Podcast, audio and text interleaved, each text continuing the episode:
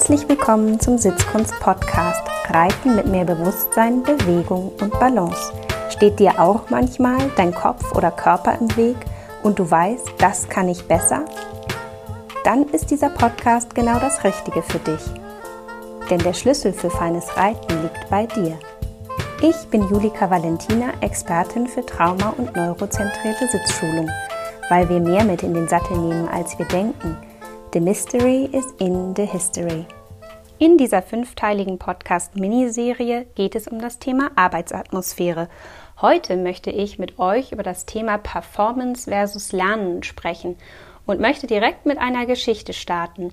Als ich noch zur Uni ging und studiert habe, da habe ich oft die Erfahrung gemacht, in Klausuren eine gute Performance abzuliefern. Das hat bedeutet, dass ich durchaus ähm, schwitzige Hände hatte und auch Herzklopfen, in jedem Fall einen erhöhten Puls. Ähm, und immer dann, wenn diese Klausuren ausgeteilt wurden und man in dem Moment dann so wusste, welche Themen kommen dran und hat man richtig gelernt, dann habe ich wie eine Maschine das Wissen abgespult. Mm, ich habe in den Momenten oft dann mich auch wirklich noch im Kurzzeitgedächtnis an ähm, Formeln erinnert. Die habe ich dann als erstes mal auf so einen Kladdezettel geschrieben, damit ich sie irgendwie auch eine Stunde später mitten in der Klausur noch weiß. Ähm, weil ich sonst tatsächlich die Erfahrung gemacht habe, wenn ich erstmal in dem, ich nenne ihn den sogenannten Performance-Tunnel bin, ähm, manchmal keinen richtigen Zugriff mehr hatte auf ähm, gelernte Inhalte.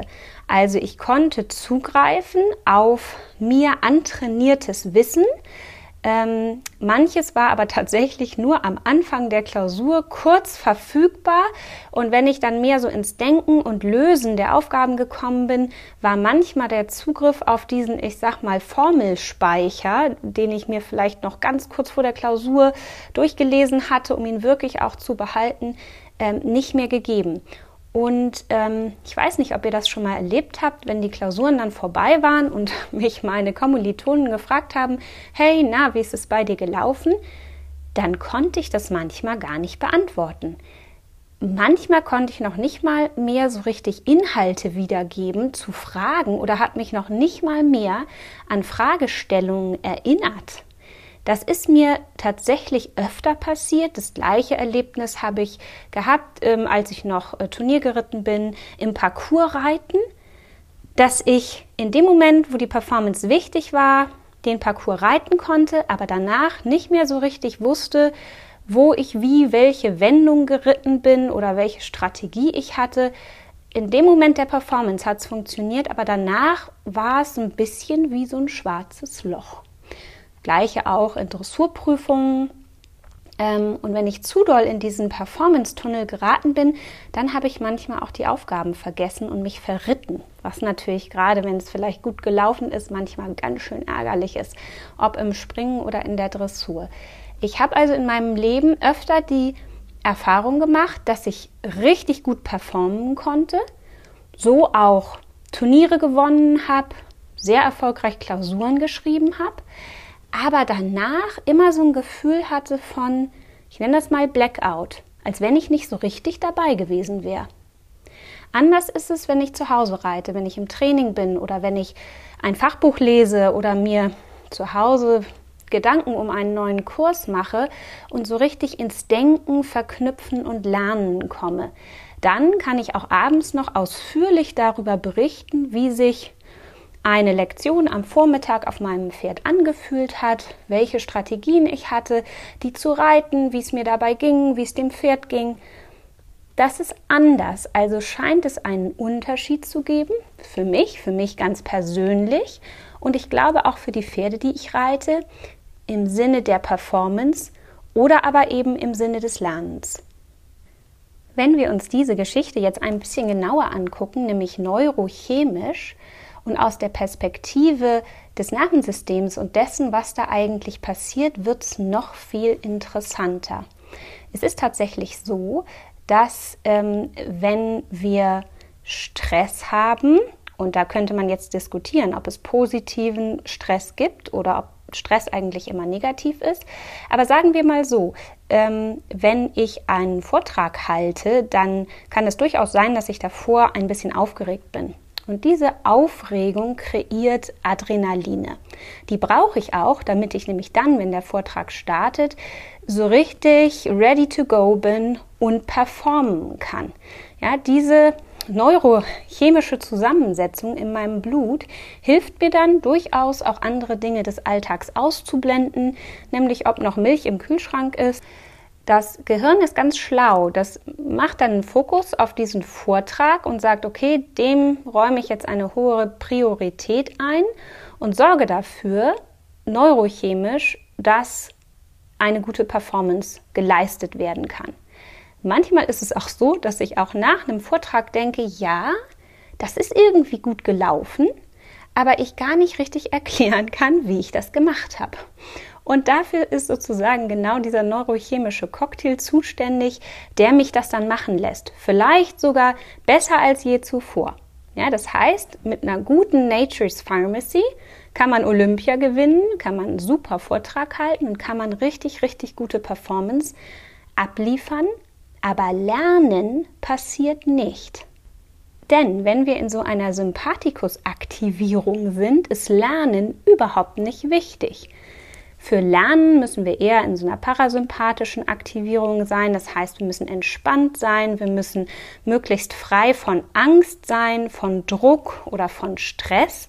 Das kennen wir auch alle, dass ähm, wenn wir zu doll unter Druck kommen oder unter Stress oder unter vielleicht unseren eigenen Ehrgeiz oder unseren eigenen Anspruch, dann kann das manchmal gerade beim Reiten dazu führen, dass es eher schlechter wird. Ja, Lernen braucht also eine ruhige, eine liebevolle Arbeitsatmosphäre, eine Arbeitsatmosphäre, in der Fehler gemacht werden dürfen, in der sich ausprobiert werden darf, ähm, in der vielleicht auch mal ein kreatives Chaos herrschen darf, um auf ganz neue Lösungswege zu kommen. Und neurochemisch ist das eine total andere Mischung. Man könnte also sagen, rein neurochemisch gesehen ist Lernen und Performance ein ganz anderer Cocktail. Und wenn wir jetzt mal überlegen, wie wir so mit den Pferden arbeiten und dass ja Pferde Fluchttiere sind, die so oder so im, im Zweifel schon gangarztbezogen im Schritt noch meistens eher in einer ruhigen, auch neurochemisch gelassenen Situation sich befinden, die aber alleine durch die Gangart Trab und Galopp in eine Art äh, fluchtaffinen Zustand geraten können. Trab und Galopp sind generell ja Gangarten, die ein Pferd in freier Wildbahn eher benutzt, wenn es unter Druck, Stress äh, gerät und vielleicht eben auch, ne, sind die Fluchtgangarten. Das heißt, bei manchen Pferden kann es schon sein, dass sie alleine übers Traben und Galoppieren neurochemisch schon von der Entspannung in einen höheren Adrenalinstatus wechseln. Das bedeutet dann auch, dass wenn wir gleichzeitig zu dem, dass wir in den Gangarten eben wechseln, auch noch sehr hohen Anspruch haben und vielleicht schwierige Lektionen, Fragen, schwierige Lösungen vom Pferd abverlangen, dass ein Pferd dann aus unterschiedlichen Gründen unter Druck geraten kann. Und ich glaube, dass jeder Reiter das schon mal erlebt hat, dass es gerade so richtig gut lief, aber in trügerischer Art und Weise. Und zwar glaube ich, dass wenn wir nicht gut haushalten mit dem Druck, den wir nutzen und auch mit Inhalten in einer Arbeitseinheit, die auf den Parasympathikus, also auf die Entspannung, Ruhe und das Lernen wirken, wenn unsere Mischung von sozusagen Sympathikus aktivierenden und Parasympathikus aktivierenden Lerninhalten nicht gut abgestimmt ist, dann können, glaube ich, die Pferde und auch wir in so eine Performance-Schleife geraten. Und das ist total trügerisch, weil es kann sich in dem Moment total gut anfühlen und man hat vielleicht reiterlich das Gefühl, ah, jetzt, jetzt hat mich das Pferd verstanden, jetzt äh, habe ich den Flow im Schulter herein, nach dem ich gesucht habe. Aber Achtung, es könnte eben sein, dass das nur Performance ist und dass das Pferd aufgrund vielleicht von Druck, den wir ausgeübt haben, in eine Performance gerät, die sich dann auch gut anfühlt und ich sag mal, vielleicht führt die in dem Moment auch zum Erfolg, weil wir den Parcours erfolgreich zu Ende reiten können und die nötige Energie und das Adrenalin für die dreifache Kombination zur Verfügung gestellt bekommen.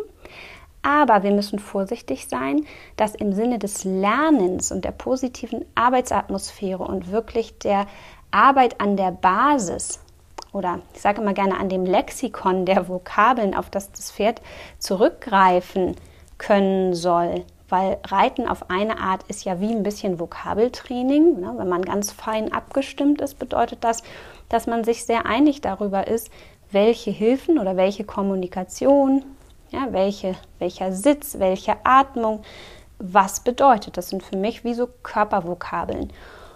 Und eins ist ja klar, ein Pferd kann umso besser denken und wirklich auch mit dabei sein, um so, also wenn, umso entspannter es ist. Also könnt ihr euch vorstellen, so geht es uns ja auch. Wenn es uns gut geht und wir entspannt sind, dann können wir gut zuhören, dann können wir vielleicht auch so gut zuhören, dass wir Dinge, die wir hören oder lernen, gut verknüpfen können. Ja, das wünsche ich mir ja vom Pferd, dass es als gleichberechtigter Partner an meiner Seite mit ins Denken kommt und mit ins Tun kommt. Ich möchte keinen, ich sag mal, Befehlsausführer als Pferd haben, mm, welches in einer Performance-Schleife festhängt und einfach nur darauf wartet, dass es weitere Befehle bekommt, die es ausführen kann. Das kann sich vielleicht trügerisch, manchmal sogar rittig anfühlen, weil man das Gefühl hat, das läuft so schön. Aber ich mache immer wieder die Erfahrung, dass die Pferde dann eine Performance abrufen, die am nächsten Tag oder in der nächsten Woche so nicht mehr abrufbar ist. Und das ist ja schade, weil das Pferd sich dann mh, mm, so wiederfindet in einer Situation, in der es nicht sich wieder erfolgreich erlebt, weil es etwas wirklich gelernt und integriert hat, sondern wenn neurochemisch in dem Moment der Cocktail nicht stimmt und es keinen Zugriff hat auf sozusagen die Performance-Stoffe, die es möglich machen, kriegt es den, den Schlüssel nicht. Und da müssen wir, glaube ich, als Reiter ganz verständnisvoll sein, sehr darauf zu achten in unseren Arbeitseinheiten und eben auch in der Arbeitsatmosphäre, die wir kreieren mit dem Pferd, eine gute Mischung zu haben von aktivierenden Inhalten und von entspannenden, beruhigenden Inhalten. Und ich glaube auch, dass jedes Pferd da was Unterschiedliches braucht und es auch an der Tagesform hängt. Also ich mache immer wieder die Erfahrung, dass Pferde da auch was anderes brauchen und nicht jeden Tag unbedingt die gleiche Mischung. Es braucht also ganz viel innere Flexibilität ähm, und Demut von uns Reitern, uns da wirklich gut auf die Pferde einzustellen. Aber wenn uns das gelingt, dann ist es natürlich genial, weil wir die Zutaten von Performance und von Lernen so schlau mischen können und unsere Arbeitseinheiten so cool abstimmen können, dass das wirklich alles möglich ist und dass wir einfach ja auch eine gute Zeit haben mit den Pferden und die Pferde Partner sind und ähm, ins Denken kommen und ins Lernen kommen. Und so soll für mich feines Reiten sein. Was ist mit euch? Was ist für euch feines Reiten? In der nächsten Woche geht es schon weiter. Ich freue mich auf euch. Gebt mir gerne Feedback über meine Facebook-Seite. Bis dahin und viel Spaß mit euren Pferden.